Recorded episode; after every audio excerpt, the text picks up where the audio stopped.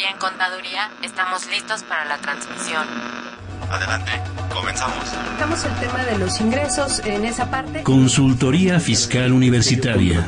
Por el solo hecho de trabajar 20 días, 30 sin la federación. Entonces me tengo que remitir al código, al 28 de código. Un programa de Radio UNAM y de la Secretaría de Divulgación y Fomento Editorial de la Facultad de Contaduría y Administración. El albacea pues es, va a ser esa persona que venga a representar al TECUM. ¿Qué tal? Muy buenas tardes, tengan todos ustedes. Mi nombre es Carlos Burgoa y sean bienvenidos a Consultoría Fiscal Universitaria. El día de hoy precisamente vamos a platicar de un tema que yo sé que va a ser interesante para ustedes porque lo hemos venido, pues ahora sí que platicando ya también desde la semana anterior.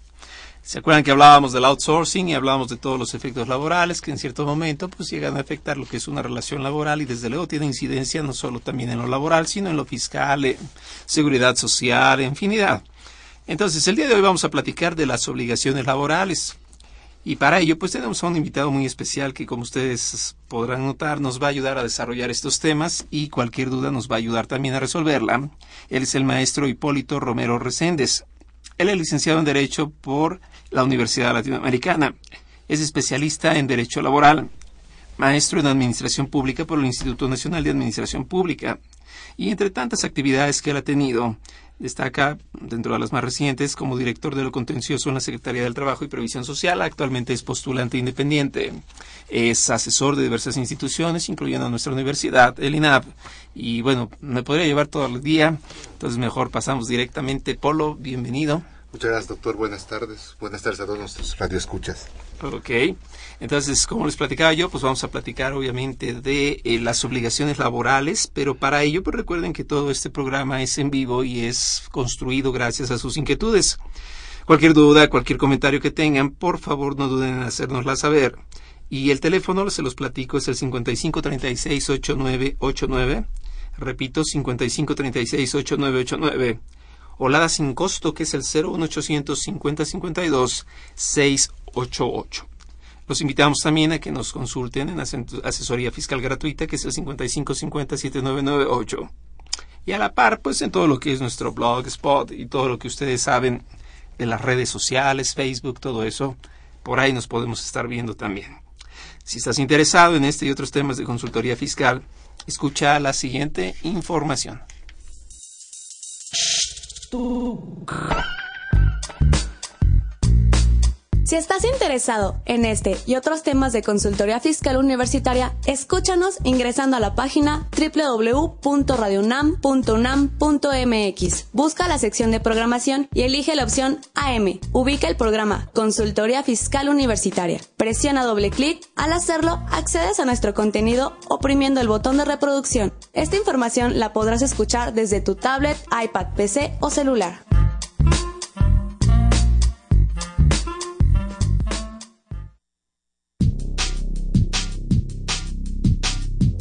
Info Fiscal. La Procuraduría de la Defensa del Contribuyente, PRODECON, notificó el 20 de mayo de 2015 formalmente al Servicio de Administración Tributaria SAT el análisis sistemático 08 diagonal 2015 relativo a la incertidumbre jurídica a la que se enfrentan los contribuyentes cuando son objeto de acciones de cobro persuasivo, toda vez que éstas no se desarrollan conforme a las mejores prácticas administrativas. El ombudsman del contribuyente informó que se busca corregir las prácticas de la administración tributaria que indebidamente lesionan y causan molestias excesivas o innecesarias a los pagadores de impuestos pues el SAT debe fomentar una administración responsable, sana, justa y transparente, apegada a principios de eficacia y objetividad, ya que en el moderno Estado de Derecho no basta con que las autoridades cumplan con la ley, sino que al hacerlo deben adoptar las mejores prácticas en beneficio de los gobernados.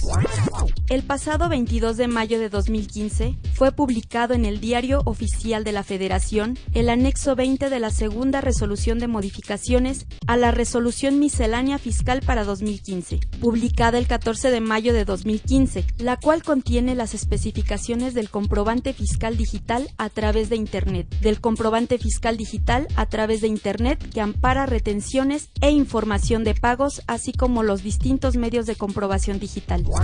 Fue publicado en el Diario Oficial de la Federación el pasado 22 de mayo de 2015 el decreto por el que se reforma la fracción 3 del apartado A del artículo 20 de la Constitución Política de los Estados Unidos Mexicanos, en donde se destaca la forma de elegir de acuerdo con sus normas, procedimientos y prácticas tradicionales a las autoridades o representantes para el ejercicio de sus formas propias del gobierno interno, garantizando que las mujeres y los hombres indígenas disfrutarán y ejercerán su derecho de votar y ser votados en condiciones de igualdad, así como acceder y desempeñar los cargos públicos y de elección popular para los que hayan sido electos o designados.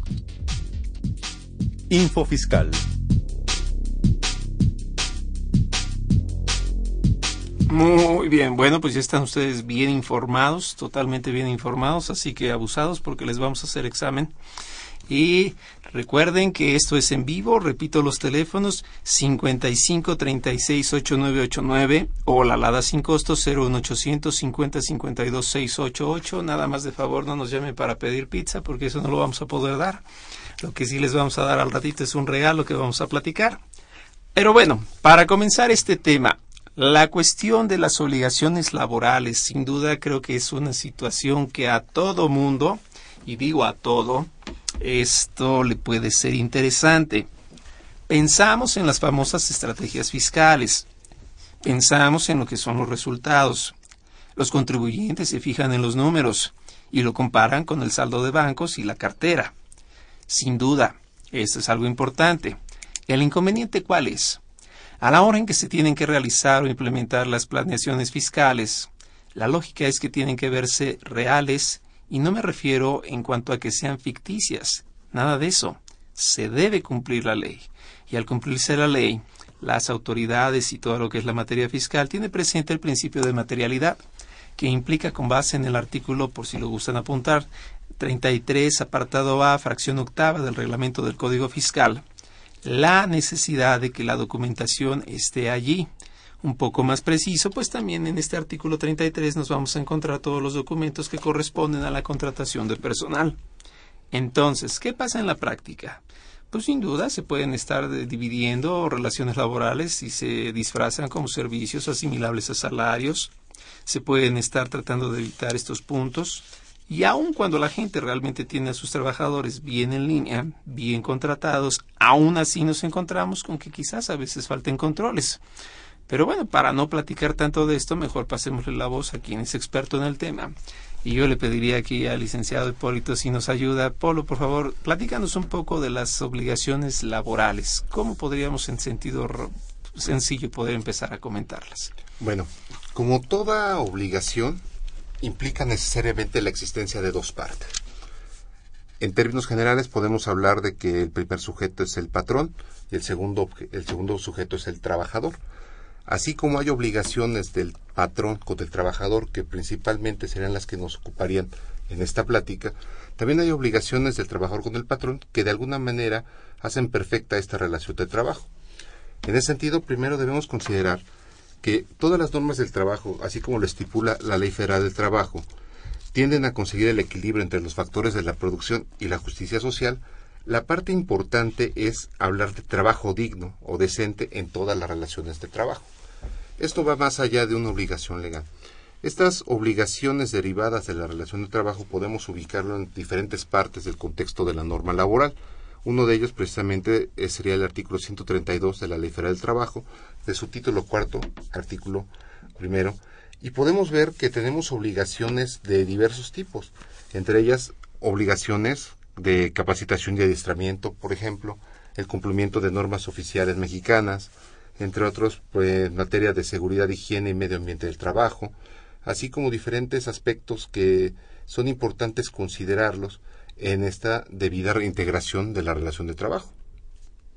Ok, ok, muy bien. Y ahora, para este tipo de, de dinámica, eh, vamos a, si gustas, ¿qué te parece si lo vemos por partes? La vida y la historia de una relación laboral comienza con una contratación.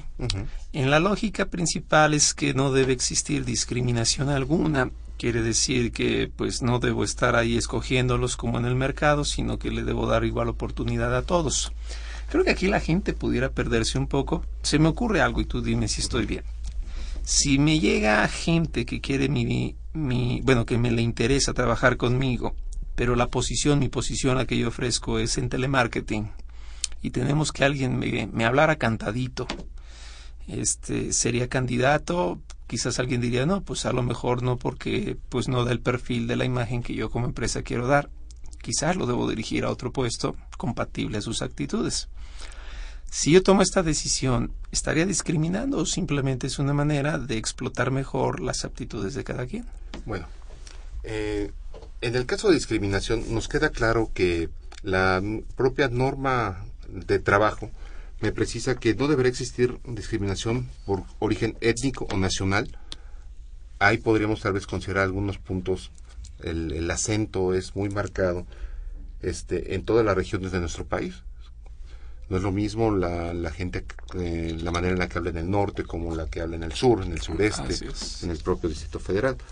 Pero vamos, en principio no debería haber este principio de discriminación, tampoco por género, edad. Actualmente estamos hablando de una modificación este, en nuestro poder legislativo para impulsar el Servicio Nacional de Empleo, sobre todo por aquellas personas que se integran al mercado laboral o se reintegran al mercado laboral con posterioridad a los 35 años de edad. Si en ese sentido buscamos gente que hable con chispa, frescura, más joven, estaremos excluyendo a, a las personas mayores de esta edad. En alguna discapacidad, condición social, salud, religión, condiciones migratorias, preferencias sexuales, estado civil. Entonces, aquí es importante distinguir cuál es la imagen que pretendo dar como empresa de telemarketing, una, y dos, en principio este acento podría inclusive funcionar como todo lo contrario, hacer, brindar un servicio de calidad y calidez a las personas. Veamos simplemente, en muchos este, telemarketing este, operadores se presta el servicio, este, uno llama en un teléfono de México y nos están contestando en Argentina. o en Estados Unidos te contestan en la India y el acento es muy marcado. Se, identifica. Pero en principio no creo que nos encontremos ante un caso de discriminación. Por el contrario, yo creo que en este caso estaríamos considerando las posibilidades que nos esté dando el trabajador para el mejor desempeño en su trabajo. Es decir, si llega alguien magro, me refiero delgadito, pues, eh, y yo no necesito que sea un cargador de bultos por aquello de un supermercado, que es la base de atrás, ¿no? Donde está la entrada pues quizás hasta me lo arriesgo, ¿no? Que se me vaya a lastimar, dicen, se me va a descuadernar, dirían de broma. Eso sería discriminación, pensando en esa ideología, ¿no? De aquel que tiene el, control de la empresa. Lo que pasa, yo creo que es una cuestión de grises. Definitivamente no podemos estar en una postura maniqueísta de que es blanco o negro. Hay muchas sombras. Y el mercado, perdón que lo maneje de esta manera, pero el mercado de la imagen es sumamente delicado. Porque lo vemos en su máxima expresión, el modelaje. Vámonos a algo más sencillo, los demostradores. Los demostradores productos que nos encontramos en un supermercado, ¿no? Una tienda comercial. Una tienda comercial, cualquiera. ¿Cuál es la imagen que quiero proyectar? Que al fin y al cabo es una venta de un producto, vamos a pensar, este... Perfumes. Relojes. Lo vemos en los anuncios de los autos, por ejemplo. Nunca vamos a ver a una persona de carne y hueso. Sí, ¿no? Y el, y el mismo, la misma denominación, un modelo, al, fin nos, al fin y al cabo nos habla de un arquetipo, ¿no? Claro. Tiene que ser de esta manera y demás. ¿Estamos discriminando a todos los demás o estoy enfocándome a vender mi producto, que es lo que me importa para mantener al fin y al cabo un centro de trabajo y mantener, en este caso, fuentes de empleo? De hecho, hasta el modelaje ha sido cíclico, porque yo recuerdo que en las épocas de los setentas, eh, vamos, el, estándar de imagen era un poquito más robusto, pero ya con posterioridad este, pues, se ha ido adelgazando eso. al extremo en el cual pues hoy en día ya pareciera como que son esqueletos este lo que se exige pero bueno exigencias de la sociedad entonces en la contratación no debe haber discriminación No alguna a haber ninguna discriminación. Ahora debe existir algunas comisiones ya echada a andar la relación que entiendo superan por mucho a la llegada de un trabajador y que sería propiamente pues creo que son de higiene y cómo son estas comisiones Son varias comisiones las que contempla nuestra legislación laboral. Ejemplo, estamos hablando de una comisión de, y, y es la época que nos está tocando, por ejemplo, la comisión mixta que se integra para la participación de utilidades de los trabajadores en las empresas. Esa es una. Estamos hablando también de las comisiones de seguridad e higiene, que, también se encuentran. Entonces, ¿cuál es la característica de estas, de estas comisiones? Implican necesariamente la participación de la mayoría de los trabajadores, eventualmente representadas, que es, la, que es lo que correspondería a un sindicato que lleve la, la misma representación de los mismos, y con representantes, en este caso, de la alta administración de la propia empresa o establecimiento, es decir, representantes del patrón, representantes de trabajadores, representantes de patrones. Entre ellos se, se, este, se conforma un cuerpo colegiado, que al fin y al cabo es la, es la comisión, en la que va a determinar ciertas, este, ciertos esquemas de funcionamiento, por ejemplo, en el caso de, este, de la Comisión de, Trabajador, de Participación de los Trabajadores en las Utilidades de las Empresas, va a constituir, primero, cómo vamos a repartir la utilidad neta que se generó en un ejercicio fiscal anterior, en este caso estaríamos hablando del ejercicio 2014, entre los trabajadores de la empresa. Existe esta obligación, actualmente es el 10%, ¿cómo lo vamos a distribuir? Vamos a, realizar labores de inspección, fiscalización, es decir, hay una lista, hay días trabajados, hay categorías, y con esa base vamos a hacer una graduación. A, tales, a los que no tuvieron faltas, a los que tienen un sueldo determinado, van a participar y de tal manera.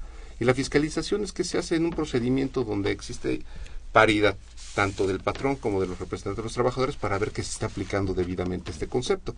Lo mismo pasa con la Comisión de Seguridad y Higiene del Trabajo. En un momento dado se establece un programa, un programa para tener la capacitación, el cumplimiento de la norma, eventualmente en situaciones de alto riesgo, inclusive el cumplimiento de normas oficiales mexicanas específicas sobre ciertas condiciones, para dar cumplimiento en este caso al cuidado de la salud e integridad de los trabajadores, que son al cabo los que están prestando el trabajo, y se cumplan. Esa es la idea de las comisiones, básicamente. Participación de los dos sectores de la producción. que se vea que es de a de veras, ¿no? Que es de a de veras. A ver, hablando de la PTU, y fíjense que también quiero aprovechar, porque debería haber una comisión para el tránsito, ¿no? Y para las manifestaciones, porque ese ha sido motivo por el cual ahorita se nos integra recientemente la maestra de Yanira Arisbe Gutiérrez Hernández, quien también es profesora aquí en nuestra facultad, especialista, y bueno, no abundaré mucho porque me llevaría igual toda la tarde platicando sus logros. Gracias, De doctor. Yanira, bienvenida. Muchas gracias, doctor.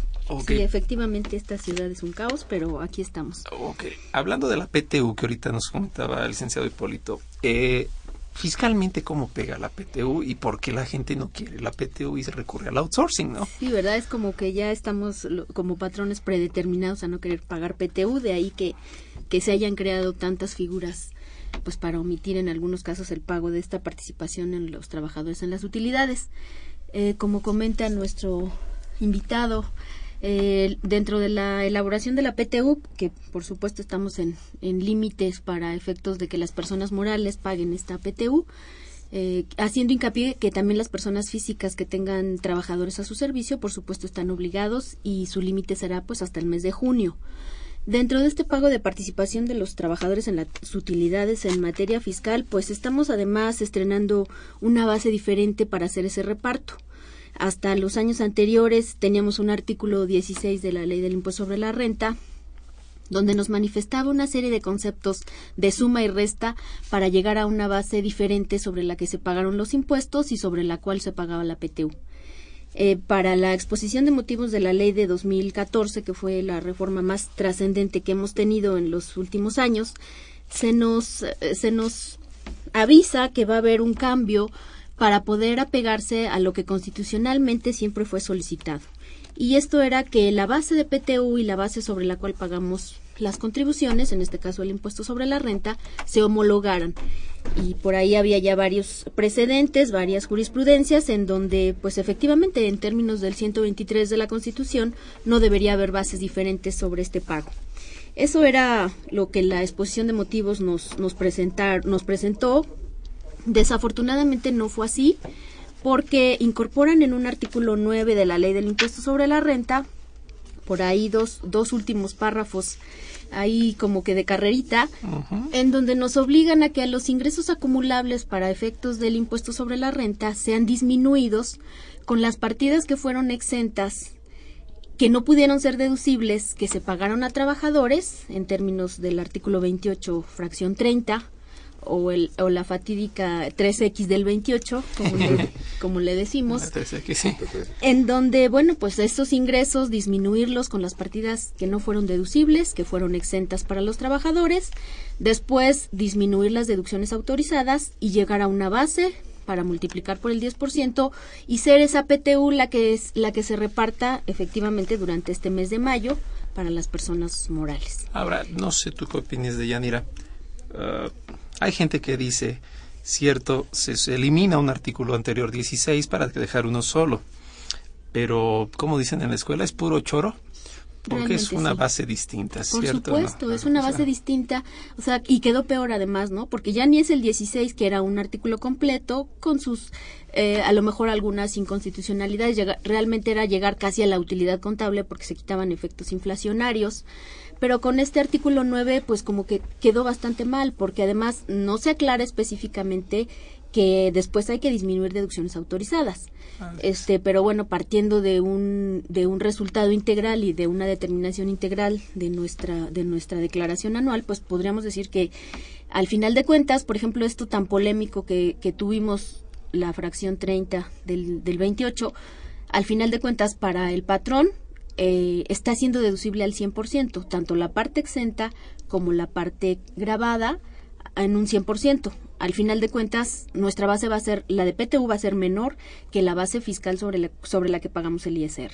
Y aquí, bueno, ¿de qué lado estamos, no? Si somos el patrón, pues no tendríamos por qué pagarle una cantidad adicional de PTU sobre una partida que el Ejecutivo ni siquiera me dejó hacer deducible, que además ni siquiera quise yo entregarlo, porque muchas de esas partidas exentas son obligadas precisamente por Ley Federal del Trabajo, como es aguinaldo, vacaciones, esas prestaciones, n- bueno, es más, yo no tuve la opción de pagarlas o no, por ley me dijeron págalas y además no me permitieron deducirlas al 100%.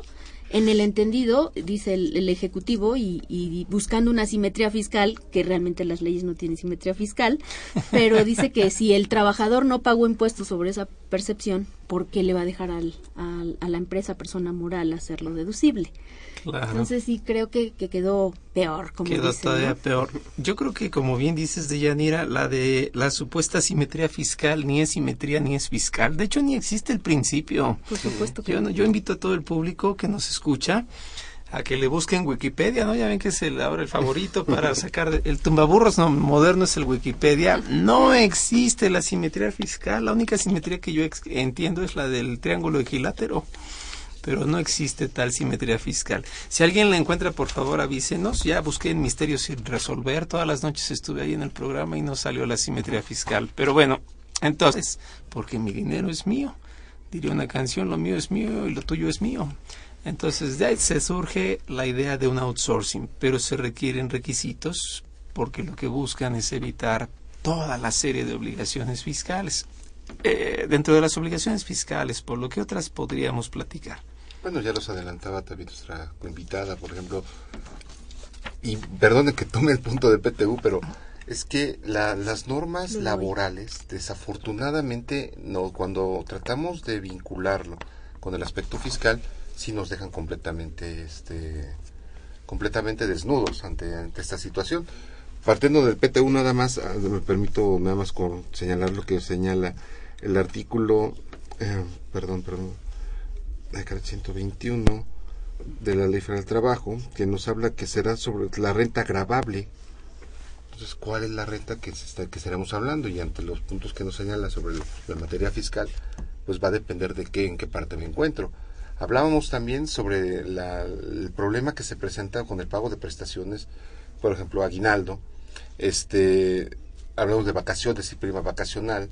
Este, en su caso, también hay, hay prestaciones de fin de año, también tenemos bonos, eventualmente que en términos del 84 de la ley de trabajo forman parte del salario. También tenemos situaciones de trabajos específicos, como lo corresponden en su momento a los trabajadores comisionistas. Eventualmente hay una base garantizada, si estamos hablando de trabajo digno, pero las comisiones, al fin y al cabo, son fluctuantes y no dependen necesariamente del, trabajo, del patrón. En este caso se tendrá que determinar, en un momento dado, cómo entran, cómo integran salario y cómo se van a pagar. Y si nos vamos a las previsiones de aspecto social, previsión social, pues también tenemos otro problema que va más allá de la norma laboral. Es, decir, si yo quisiera hacer la deducción por previsión social, ay, a ver, Deyanira, tú dime si estoy un poco mal o no.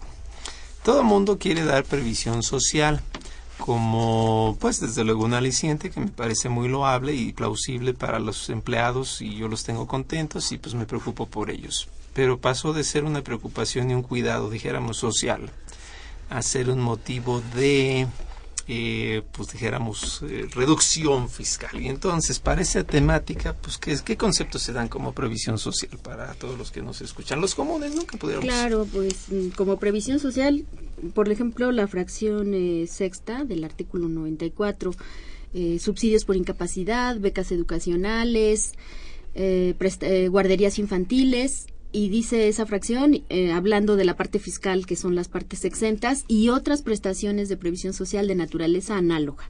Dentro de esa analogía, pues cabrían muchísimas cosas.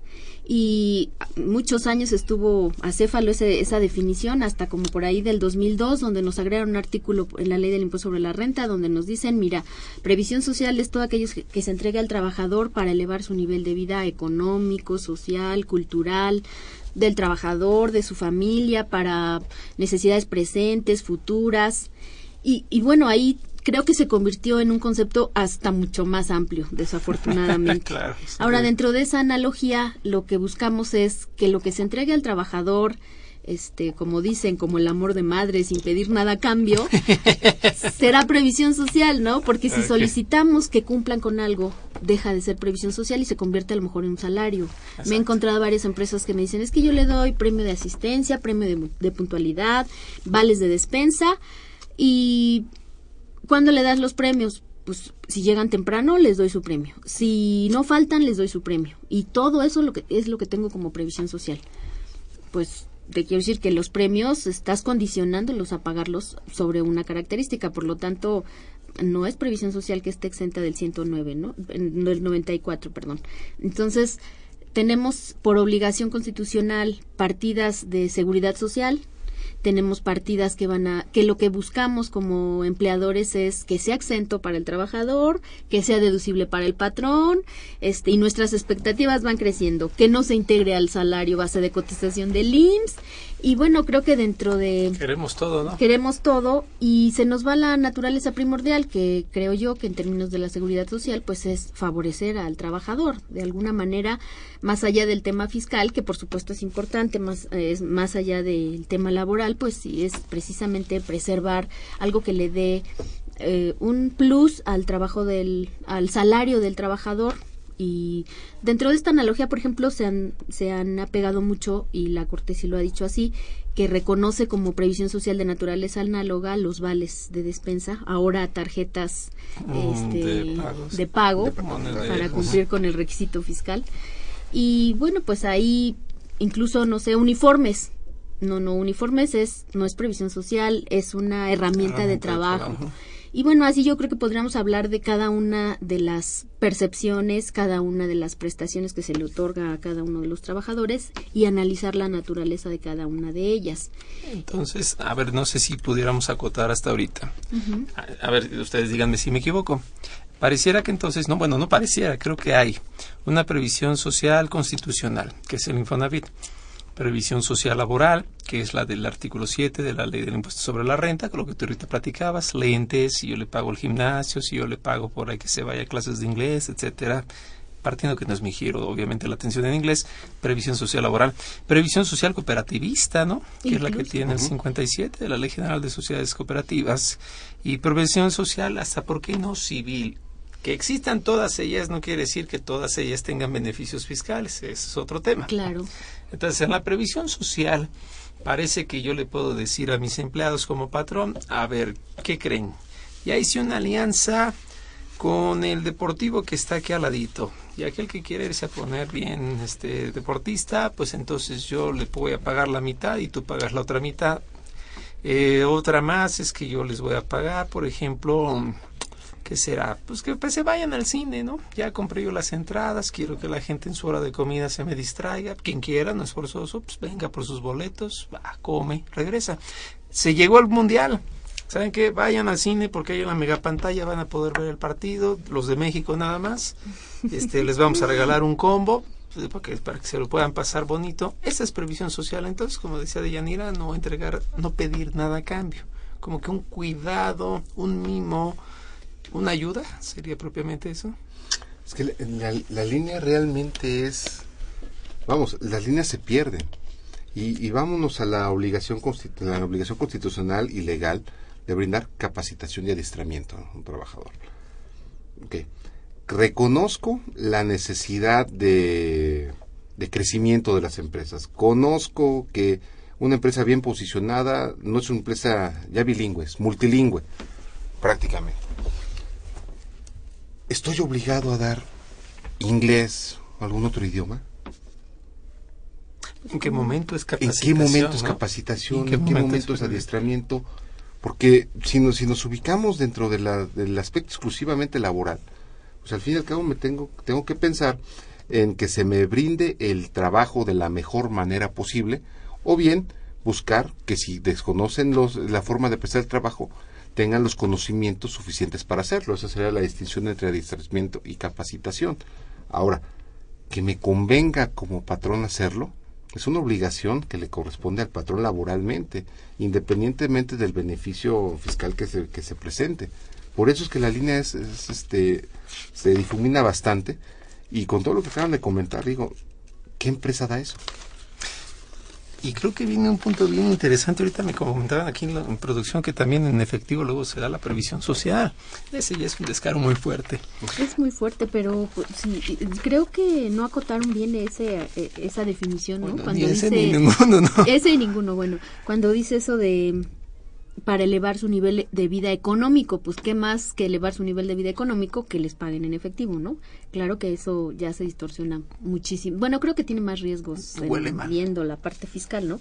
Por supuesto que sí, es su salario y llámele como le llames, este, que incluso el Seguro Social está ya ahorita muy a, muy al pendiente de esos puntos, ¿no? Porque tenemos ahora tantas formas de, de, evidenciar lo que le estamos pagando al trabajador que pues creo que eso ya va acotando prácticas indebidas, creo, por lo menos en la parte de que ahora hay que generar un CFDI ah, sí, por pago sí, de nómina sí. y ahí por supuesto que cada que emitimos este CFDI, pues ya sabe, ya sabe el SAT, el SAT tiene convenio con el IMSS, el IMSS tiene convenio con impuestos locales y saben perfectamente lo que le estás pagando. Incluso el Seguro Social, con esto de que no se aprobó su reforma, que por ahí tenía ya varios años en el Congreso, de tratar de homologar este la base sobre la que pagamos el ISR y la base sobre la que integramos el salario base de cotización, como esto no, no prosperó, se acordarán que estuvo como por ahí de sí, pero el problema años. quién va a pagar, ¿no? Claro. Entonces, a partir de ahí, creo que se pusieron o están tratándose de poner más rudos en el IMSS para tratar de integrar la mayoría de conceptos y tienen ahora pues mucha, muchas formas de saberlo.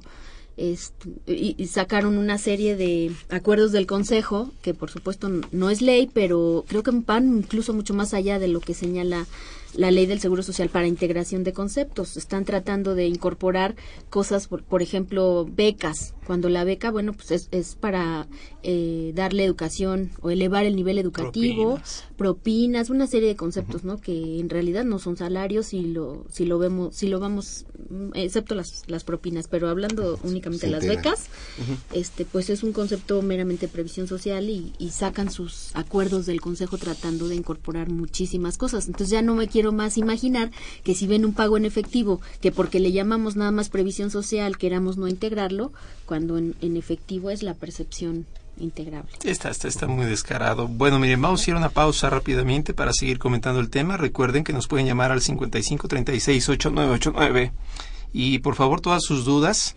Eh, las vamos aquí a comentar para que pues ustedes se vean contentos por lo menos a comer. No les puedo decir del resultado del fútbol porque apenas viene, no les puedo decir de la ciudad porque está vuelta loca, del, del, del clima menos, pero por lo menos se van a ir regalados. Ahorita les voy a decir cómo, pero vamos a la pausa y regresamos. En efectivo, con el maestro José Silvestre Méndez. Hola, el día de hoy les voy a hablar acerca del recorte al gasto público y la dinámica económica. La situación económica del país es crítica. Viene arrastrando problemas estructurales que los gobiernos neoliberales, incluyendo el actual, no han querido o no han podido resolver, lo cual, aunado a problemas coyunturales como la caída internacional del precio del petróleo, repercuten seriamente en la falta de dinamismo de la economía nacional. Esto se ve reflejado en los indicadores económicos como el crecimiento del Producto Interno Bruto, que en promedio anual creció 1.7% en los dos primeros años de este sexenio, cifra muy baja comparada con la tasa histórica de crecimiento del PIB en el país y sobre todo comparada con las necesidades económicas y sociales de los 120 millones de mexicanos. Los gobiernos neoliberales de 1982 a la fecha le apostaron al dinamismo del mercado externo para dinamitar la economía nacional, descuidando el mercado interno, fomentando las exportaciones, en especial de petróleo crudo. Ante la caída del precio del petróleo desde 2014 hasta la fecha, el gobierno toma la decisión de recortar el gasto público proyectado para el 2015, aunque pretendía buscar un crecimiento superior al 4% del Producto Interno Bruto, meta inalcanzable no solo por el recorte, sino por otros problemas que impiden un buen crecimiento económico. En efecto, el secretario de Hacienda y Crédito Público Luis Videgaray Caso anunció un recorte al gasto público para el 2015 por 124.300 millones de pesos con el fin de estabilizar las finanzas públicas ante el entorno de volatilidad causado por la caída del precio del petróleo. Hay que recordar que el neoliberalismo está convencido que los problemas económicos los resuelve el mercado. Falso planteamiento que ha sido desmentido históricamente, aunque lo utilizan como argumento para que el Estado retire o disminuya en forma importante su participación en la economía, como lo demuestra el recorte al gasto público. Algunos de los programas afectados son el de pensiones para adultos mayores y los programas de Sol para zonas marginadas. Además, se reduce en forma importante la inversión pública en infraestructura, que era uno de los elementos fundamentales anunciados por este gobierno para impulsar el crecimiento económico. Los recortes, unidos a los problemas estructurales del país, como la dependencia respecto Estados Unidos y el desmedido crecimiento de la economía informal, han provocado que INEGI, Secretaría de Hacienda y otras entidades reduzcan su pronóstico de crecimiento económico para este año, que ha bajado desde 4% hasta 2.2%. Este crecimiento, aún siendo bajo, difícilmente se logrará. El recorte afecta de manera importante al consumo, a las ventas y al comercio que han disminuido de manera drástica. Una medida muy importante para dinamizar la economía mexicana pasa por sacar de la depresión al mercado interno, para lo cual se requiere mejorar el poder adquisitivo de los trabajadores mediante alzas salariales por arriba de la inflación, impulsar el empleo estable y bien remunerado que permita disminuir la informalidad. En síntesis, los recortes, porque el secretario anunció que vendrán más en los próximos meses y años, no es la mejor manera de impulsar la economía nacional. Es necesario buscar otras medidas que impulsen el mercado interno. Gracias.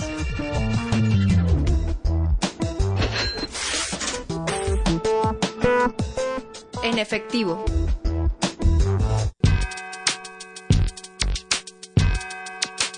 ¿Los impuestos le causan problemas? ¿Dolor de cabeza? Ay, ¿qué le puedo decir? ¿Problemas de estrés?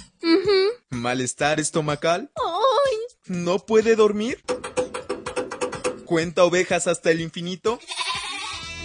Basta de sufrir. Nosotros tenemos la solución. La Facultad de Contaduría y Administración te asesorará en tus obligaciones fiscales, laborales y de seguridad social, tanto de manera personal como vía telefónica. Así es, ya no te preocupes por tu declaración anual. El Departamento de Asesoría Fiscal Gratuita, que se encuentra en la División de Estudios de Posgrado, te ayudarán en lo que necesites. ¡Oh, qué bien! ¿Y qué tengo que hacer? Solo tienes que llamar al 5550 7998.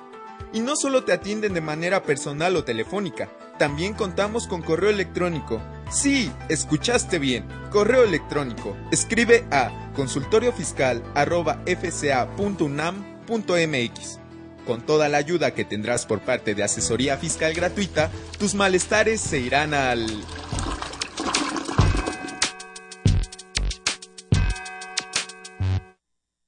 Muy bien, pues estamos de regreso y les platico brevemente que tenemos la revista Consultorio Fiscal. Platicábamos la semana pasada incluso, que es la vigente todavía, la 618. Si ustedes la pueden ojear.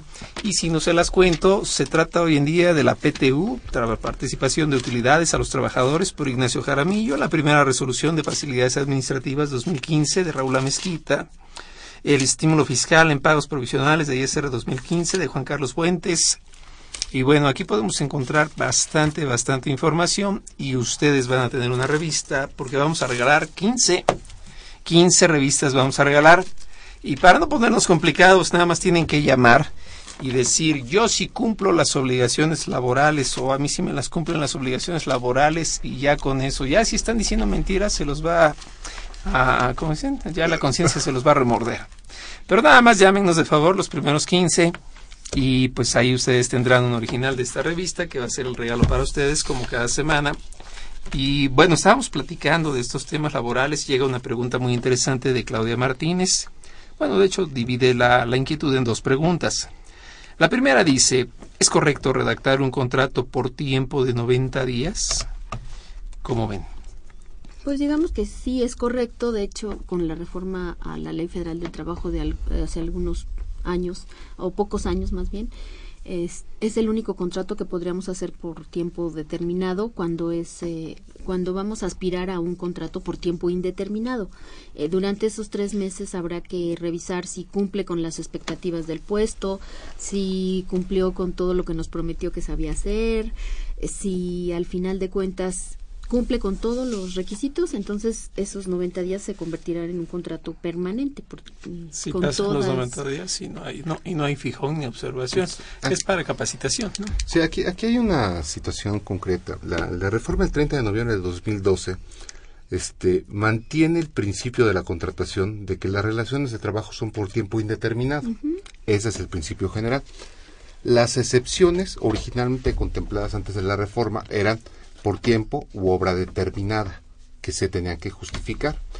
¿Qué se agrega? Se, agrega, se agregan aquellos contratos en un momento dado que pueden ser sujetos a prueba o a capacitación inicial. Estas son las dos modificaciones importantes dentro del artículo 35 de la Ley Federal de Trabajo.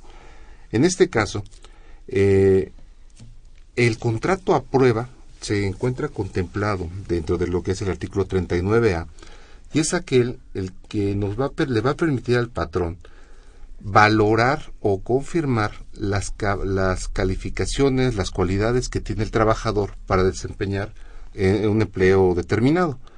El de capacitación se encuentra regulado en el artículo 39b y este sí nos va a permitir este, establecer un periodo máximo de tres, de tres a seis meses en su momento para la contratación y en este caso es a fin de que se adquieran los conocimientos o habilidades necesarias para la actividad en la que va a ser contratado se agarra la onda del asunto. Exactamente. Ahora, seis meses para directivos, ¿no? sí, hasta seis meses. Todos los de a pie, nosotros, es un mes a prueba o tres meses capacitación Exactamente. Si es que yo no le sé a las máquinas cero, si me quieren mandar a andar ahí dando vueltas por todos los lugares de los clientes, entonces tengo tres meses para saber que soy apto en aprender ese manejo, mantenimiento, compostura y todo. Claro, y habrá que reunir a, la, a un comité que es el que va a evaluar si efectivamente cumple con el perfil y su contrato se convertirá en, en permanente. Es más, eh, ya esas modalidades de malas prácticas con relación a que te doy un contrato por tres meses y luego te vuelvo a recontratar y otra vez te doy un contrato por tres meses en el entendido de que el patrón en tratar o el sí el patrón en tratar de evadir su responsabilidad laboral y el trabajador pues en el afán de tener un, un lugar para laborar que también eso es, es un hecho no entonces en ese se van a dar las malas prácticas no entonces no por eso se interrumpe la antigüedad, no por eso se interrumpen obligaciones laborales a cumplir. Pago de prestaciones. Pago de prestaciones y... IMSS. Y eh, si no se avisa al trabajador que a los tres meses no cumplió con las expectativas, se nos olvidó, se pasó el plazo lo que sea, pues se convierte en un contrato permanente, indeterminado, y habrá que en el momento en que quieran prescindir de sus servicios, habrá que pagarle lo que le corresponda en términos laborales y constitucionales. Ahora, por morbo y explotando el tema, este, me lo avisan, pero no está justificado. casi casi nada más porque quise. Pues se supone que por eso, perdón, creamos eh, el comité. comisión. Esa comisión Exacto. es la que habrá representantes de patrones, representantes de trabajadores, que en la práctica espero que sí se estén elaborando ese tipo de comisiones, porque cuando hablamos de las revisiones que nos hace la Secretaría del Trabajo y Previsión Social, pues efectivamente te va a pedir esa comisión va a pedir, ya hablaban al, al, un- al principio con relación a la comisión de, de la PTU, la comisión de capacitación y adiestramiento, la comisión de seguridad e higiene. Y quiero decirles que las multas son bastante considerables para los patrones que incumplan. A ver, entonces va. Eh, que aquí nada más si me acotar. No todas son grandes empresas. Es- ese es la- la- el punto. Quisiéramos pensar de que sí se estén dando estas figuras, que se integre un cuerpo colegiado para topar las mejores determinaciones, pero desgraciadamente solamente lo pueden hacer los grandes. Sí, desafortunadamente un poco lo que comentábamos en el corte, que las empresas pequeña y mediana pues es- van contra contra muchas obligaciones que cumplir fiscales, laborales, cuando nos revisa la Secretaría del Trabajo, les revisa el SAT y bueno, creo que también la parte la carga para los empresarios es bastante fuerte, salvo un- empresas que tienen un ISO 9000, 2000 y todas las NOM perfectamente cumplidas. La pequeña y mediana empresa creo que necesita apoyo en ese sentido porque son las cargas son muy fuertes, a veces hay mucho desconocimiento, a veces eh, caen dentro de la mala suerte que les revise la Secretaría del Trabajo, les presenta un escrito de donde le dice, mira, tienes 15 días y me tienes que presentar, bueno, un mundo de cosas. Además de tus comisiones, tienes muchas normas que cumplir de acuerdo a tu actividad y creo que falta mucho con relación a la pequeña y mediana para llegar a ese punto al 100%. Por supuesto que esto va encaminado a la protección de los trabajadores.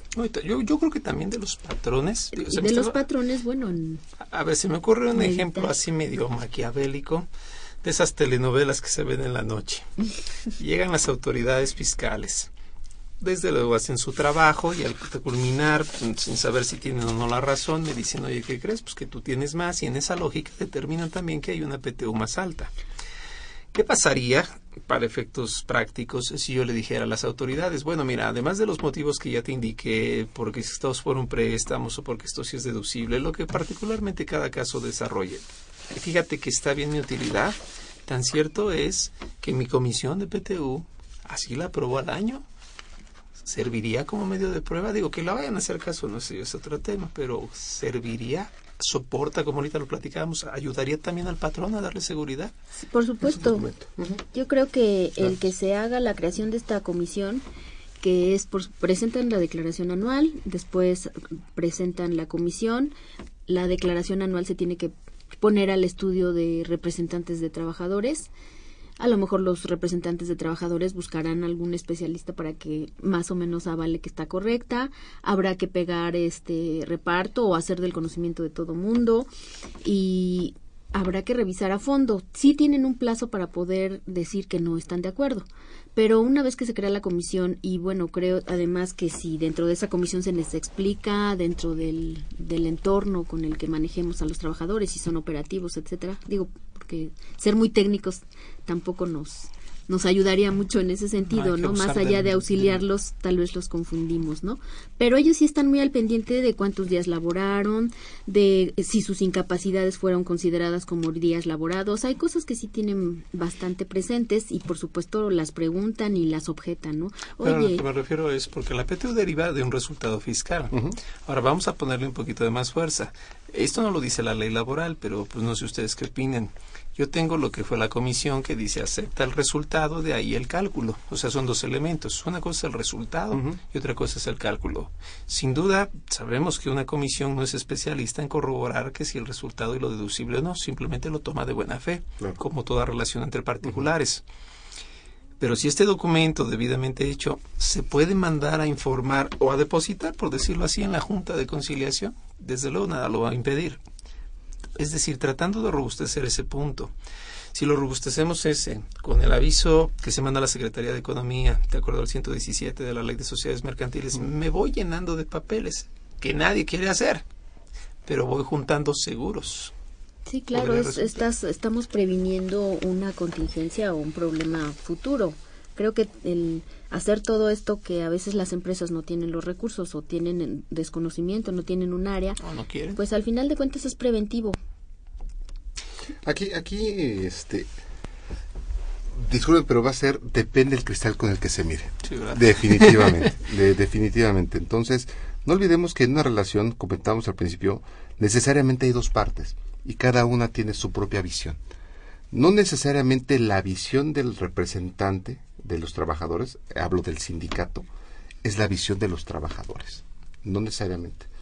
Y no necesariamente la, la visión del administrador se refiere precisamente al cuidado que debe tener sobre los capitales del patrón. Intervienen muchos factores. Sí, podemos llenarnos de papeles. Eventualmente podemos acreditar que cumplimos con tal o cual obligación. Pero dependerá el planteamiento de la reclamación correspondiente, la manera en la que me defenderé. Es decir, si me sacan una pistola, le saco un cañón. Esa es, esa es la idea, eh, eventualmente. Si voy a un pleito, y lo decía el Sun Tzu, las guerras se ganan antes de iniciarlas. Entonces, sí es bueno contar con los documentos, pero va a depender en un momento dado de la estrategia procesal que se esté siguiendo ante la autoridad que lo esté haciendo. Porque yo puedo tener la, la, mi inconformidad con relación a la determinación del pago de PTU y puedo acudir directamente a la Procuraduría de la Defensa del Trabajo. Esa es una. Incluso al SAT ya también. Puedo acudir al SAT. y puedo acudir eventualmente ya en una reclamación laboral este con relación a las prestaciones que se me adeudan entre otras indemnización salarios caídos con la con la con el límite que se establece con relación al PTU omitido del año pasado Entonces creo que aquí hay una conclusión muy importante. No basta el papel que se forma en la comisión, sino se requiere, perdón, al especialista, al asesor, porque luego tantas empresas dicen, dámelo yo de machote lo hago, ¿no? Como si fuera a llenar quinielas de pronósticos deportivos. Pues no. No, y no. como bien lo dijiste, es antes, no es después. O sea, pues ya muerto el niño se tapa el pozo. Claro. O sea, el chiste es no solo el papel, sino el asesor. y es importante señalar así como hay una medicina curativa y hay una preventiva debemos buscar precisamente la preventiva es más fácil es más barato es más sencillo es más oportuno poner una vacuna por ejemplo de papiloma que estar cuidando el cáncer cervicouterino después lo mismo la asesoría debe ser anterior sobre todo en el aspecto fiscal laboral cualquier materia para poder hacerlo bien Sí, creo que ah, hoy más que nunca es integral además, ¿no? Porque ya son demasiados demasiados focos hacia hacia el empresario nos ven de todos de muchos lados, entonces sí como preventivo. Y sabes es un tema que de repente cuando se presentan declaraciones complementarias viéndolo por la parte fiscal cuando se presentan declaraciones complementarias por dictamen, por ejemplo, muchas veces se olvida que hay que hacer, si hubo una modificación a esa utilidad y hubo una utilidad mayor que la declarada al inicio con la que se pagó PTU, porque la declaración anual la presentamos en marzo en términos normales, por ahí de junio, julio, agosto se están presentando los dictámenes y posiblemente hay modificación a esta utilidad. También tiene la repercusión hacia un reparto adicional de PTU, si es que así fueron las consecuencias. Y creo que muchas empresas no están viendo esa, esa obligación por, por falta de, de desconocimiento o, o de tener los mejores asesores como los que estamos aquí. Eso, eso. Entonces, creo que también por ahí este hay que hacer hincapié con los empresarios. A ver, Claudia comenta otra pregunta, ya casi estamos llegando al final, pero no que queremos omitirla. Dice, ¿cuáles son los documentos para mostrar un despido justificado? Ponen redes sociales por improductividad, es decir, el despido se da por improductividad. Esa palabra no me gusta, porque pues que no llegue a sus metas no es forzosamente que aquel no pueda, a lo mejor el mercado está grave. Vamos a dejarlos, tengo un despido justificado, mejor. Sí, es muy subjetivo. ¿Cuáles son los documentos para mostrar un despido justificado y como que se sugiere redes sociales, así como que se está distrayendo en su trabajo? Pero es una suposición. ¿Qué sería lo ideal? Es que ahí entramos este, con diferentes factores. Para mí, para mí, para mí, si yo te estoy pagando por prestar un servicio personal subordinado a cambio de un sueldo, es decir, estás obligado a prestarme ese servicio. Claro. Si no lo prestas y te lo estoy pagando, no eres una persona proba. En consecuencia, para mí sería acreditar que eres una persona que está cometiendo faltas de probidad y honradez en ese caso. Estás devengando un sueldo sin haberlo trabajado. A ver, se me ocurre que valdría la pena comparar el trabajo entregado con el trabajo contratado en papel Una cosa son metas, que eso sí es difícil, ¿no? La meta para este mes es vender tanto, pero decir, de los tres puntos que me debe producir o que me debe entregar como resultados, no metas, como resultados trabajados, comparado con lo que dice el contrato A, B y C, si no lo hizo, pues así se ve que ya no está, incluyendo llegadas temprano y todo lo que es horarios. Sí, yo creo que es muy importante poner objetivamente cuáles son la, la descripción de puestos, cuáles son las obligaciones, la supervisión, porque aquí, por lo que denota, es una falta de supervisión.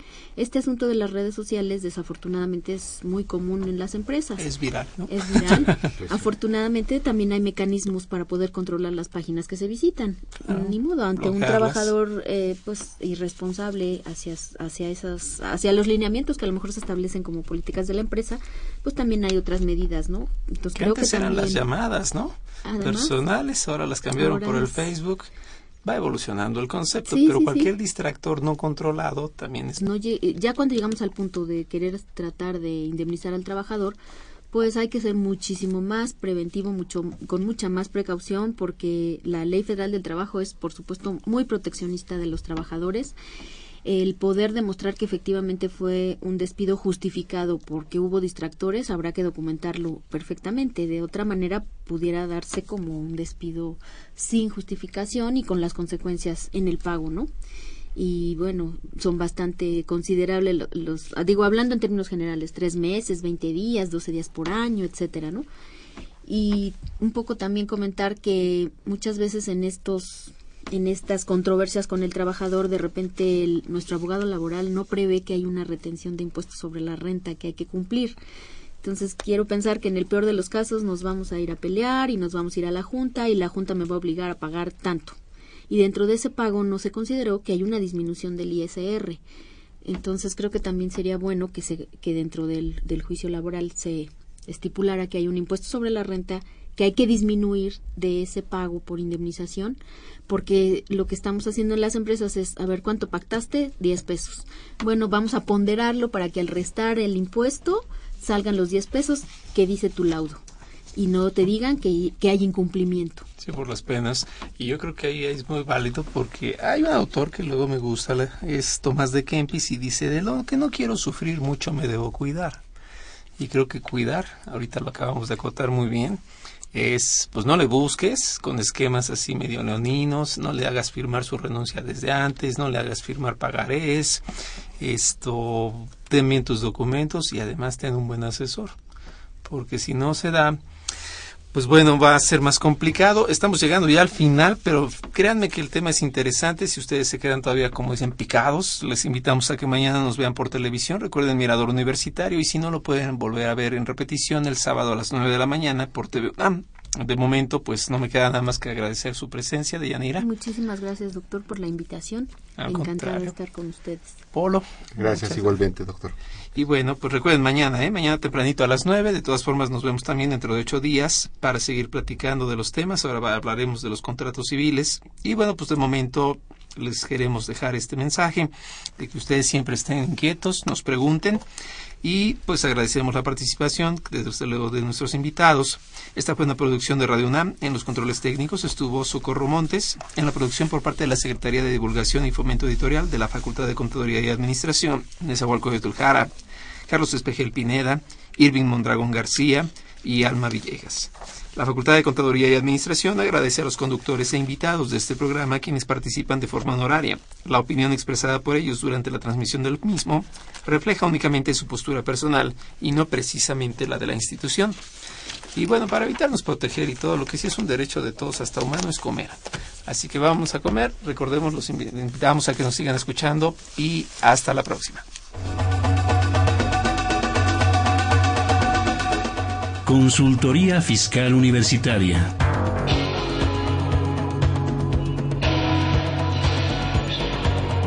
Un programa de Radio UNAM y de la Secretaría de Divulgación y Fomento Editorial de la Facultad de Contaduría y Administración.